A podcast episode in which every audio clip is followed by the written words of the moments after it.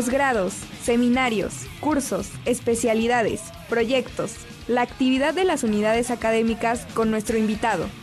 Nos da muchísimo gusto recibir al doctor Daniel Limón Pérez de León, jefe de laboratorio de neurofarmacología de la Facultad de Ciencias Químicas de nuestra universidad. Ya viene la Semana Internacional del Cerebro y nos da muchísimo gusto poder platicar con él.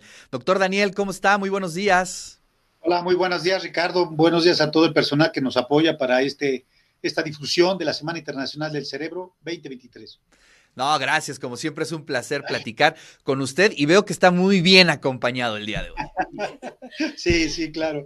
La, eh, Ángel, Dulce, Dulce María, Dulce María, estudiante de doctorado que también es miembro del comité organizador, y Angélica Aguilar, química farmacobióloga que está trabajando con nosotros en un proyecto que espero luego luego le des una pauta para que Claro, con muchísimo gusto. Este, pues platíquenos, doctor, ¿qué viene en la semana?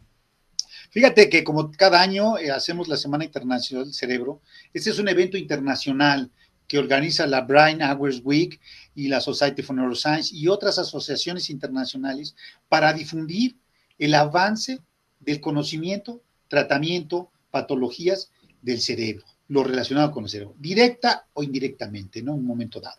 Entonces, en este año nosotros organizamos cada año una serie de actividades como conferencias, como talleres, como concurso de carteles que están en las dos versiones, en inglés y en español, en esa, en esa modalidad. Entonces, en son esta serie de actividades, 13, 14 y 15 de marzo, eh, van a ser híbridas, online, solamente los talleres son en vivo, en un jardín que nos están proporcionando, donde pues, todavía está la pandemia que esté abierto, ¿no? Entonces, esa es la, eh, parte general del programa de la Semana Internacional del Cerebro. Qué maravilla. Veo que va a ser eh, online o va a ser híbrida.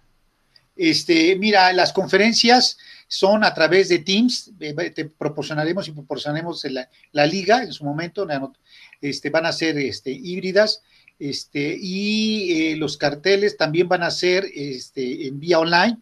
Los muchachos van a presentar su cartel grabado de tres a cuatro o cinco minutos y, este, y los revisores, que son profesores como siempre les digo, de aquí de la facultad, que muchas gracias por, aceptar profesores de acá para apoyar, revisar los carteles, profesores invitados de otras unidades académicas y naturalmente que tenemos invitados este, externos, exalumnos que están en otros países que nos van a apoyar revisando carteles. Muy bien. Eh, pues, eh, Angélica, cuéntanos un poquito cómo participas en esta Semana Internacional del Cerebro. Eh, bueno, buenos días. Eh, yo estoy en la parte de la organización de los carteles. Eh, como parte de las actividades se realizó un concurso de carteles en dos modalidades, la modalidad en español y la modalidad en inglés. Estos van a ser de manera online nos van a enviar sus carteles con su video, su explicación y se le enviará a los profesores que nos harán el favor de eh, revisarlos y evaluarlos. Y en la Semana Internacional del Cerebro, aquí en las actividades, se dará la premiación de los carteles ganadores de ambas modalidades. ¿Quiénes participan? Eh, digamos, comunidad universitaria o es abierto? ¿Cómo se participa?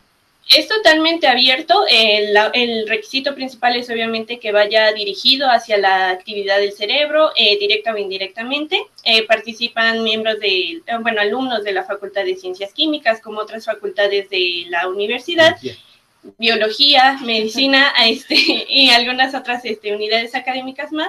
Así como también esperamos que lleguen carteles de algunos otros estados o incluso que puedan llegar, por ejemplo, de Estados Unidos hacia nosotros para que sean revisados. Maravilloso. Oye, Dulce, ¿y cuál va a ser tu contribución? ¿Cómo estarás participando? ¿Cuáles van a ser tus actividades? Hola, muy buenos días. Eh, yo me encargué de la eh, elaboración de las cartas y las invitaciones para los que van a ser nuestros ponentes, eh, de la elaboración del programa. Tenemos invitados de diversas facultades de nuestra universidad, de la Facultad de Estomatología, de la Facultad de Ciencias Químicas, de la Facultad de Ciencias Biológicas, tenemos invitados del CIMBESTAP, del Instituto de Neurobiología de la UNAM y también eh, invitados de la Universidad de Oaxaca, Universidad Benito Juárez de Oaxaca, y de la Chicago Medical School de la Universidad Rosalind Franklin. Vamos a tener conferencias muy interesantes sobre la, eh, la el poder que tiene la música como herramienta terapéutica. Ah, mira, maravilloso. Tendremos este, algunas otras conferencias sobre el funcionamiento del cerebro, modelos de, estudio para el cerebro como Apricia californica. Eh, tenemos conferencias muy interesantes y ponentes tanto eh, de, la de las facultades de la universidad como de universidades externas.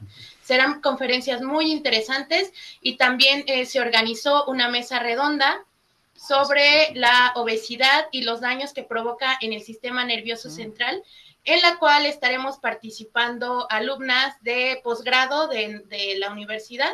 Entonces serán temas muy interesantes los que estaremos este, tocando en esta Semana del Cerebro son actividades que se hacen, como ya lo comentó el doctor, para difundir el conocimiento que se ha eh, logrado en estos años o en este año, eh, conocer acerca del cerebro. Entonces van a ser temas muy interesantes los que vamos a tener tanto en las ponencias como en la mesa redonda. Ah, pues se, antoja muchísimo. Doctor, digamos, eh, ¿a partir de qué día podemos ver estas conferencias? Pero sobre ah. todo, si la audiencia, si alguien de la comunidad universitaria quiere ir, quiere estar presente, ¿cómo le hacemos? Mira, primero ah, nuevamente agradezco tu atención. Efectivamente, como dice Dulce, son varios tipos de actividades que tenemos eh, la mesa redonda, que nada más hago hincapié, que es estudiantil, son, voy a decirlo así, jóvenes, estudiantes de licenciatura, maestría y, posgrado, que este, organizan esta mesa en relación la obesidad y qué pasa en el cerebro. ¿Dónde podemos escuchar las conferencias? La conferencia que le hemos dominado inaugural, esperemos que primero las autoridades nos acompañen para la inauguración, el lunes 13 a las 10 de la mañana se inaugura.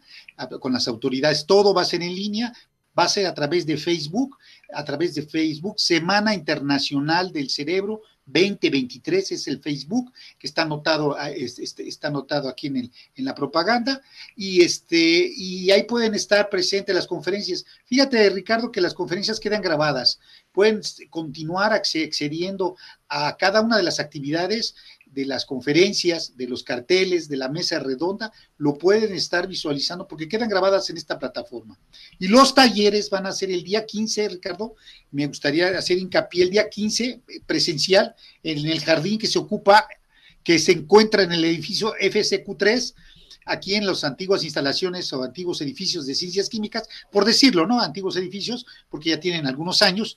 Este, estos edificios, eh, hay un jardín amplio, ahí nos, van a proporcionar una carpa grande para que los muchachos van a poner unas mesas y ahí van a poder poner sus talleres. Hasta ahorita llevamos 10, 10 talleres de alumnos de la Facultad de Ciencias Químicas, de las Ciencias Biológicas, de Electrónica están interesados algunos de, los institutos de Fisiología y de Física están interesados unos, y un alumno del INAOE que va a presentar una, un aditamento que hizo para estudiar conductas motoras. Entonces esperemos que sean talleres cortos, empiezan el miércoles a las 9, 10 de la mañana y estamos hasta las 2 de la tarde ahí. Paralelamente va a haber conferencias, ¿no?